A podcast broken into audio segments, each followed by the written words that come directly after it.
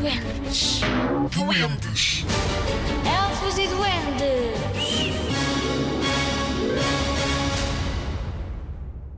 O velho saltitão gigante. Era uma vez dois vizinhos. Um deles era rico e o outro era pobre. Eram donos de uma grande terra que deviam cuidar e tratar os dois.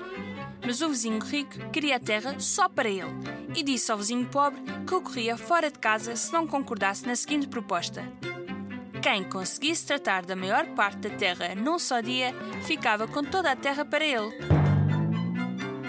O vizinho rico conseguiu um número grande de agricultores, mas o vizinho pobre não tinha dinheiro para contratar ninguém.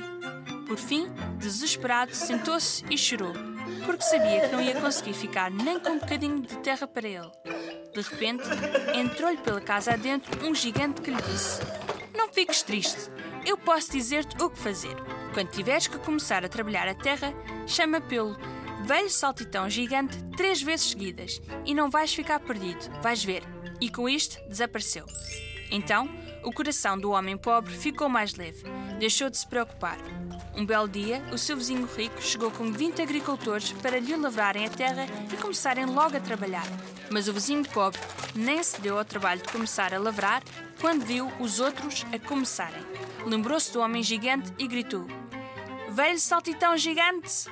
Mas ninguém apareceu e os outros agricultores começaram a rir-se, a achar que ele tinha ficado maluco. Chamou outra vez: Velho saltitão gigante! E tal como antes, não havia nenhum saltitão gigante à vista. Os agricultores mal conseguiram trabalhar por se rirem tanto do vizinho pobre. Gritou pela terceira vez: Velho saltitão gigante! E apareceu um homem de dimensões gigantescas. Os agricultores já não tinham razão para se rirem. Quando o gigante começou a lavrar a terra, ficaram com medo por causa da força que tinha. Num pescar de olhos, já tinha lavrado metade da terra. Então, o vizinho rico ficou furioso. Correu em direção ao gigante e deu-lhe um pontapé.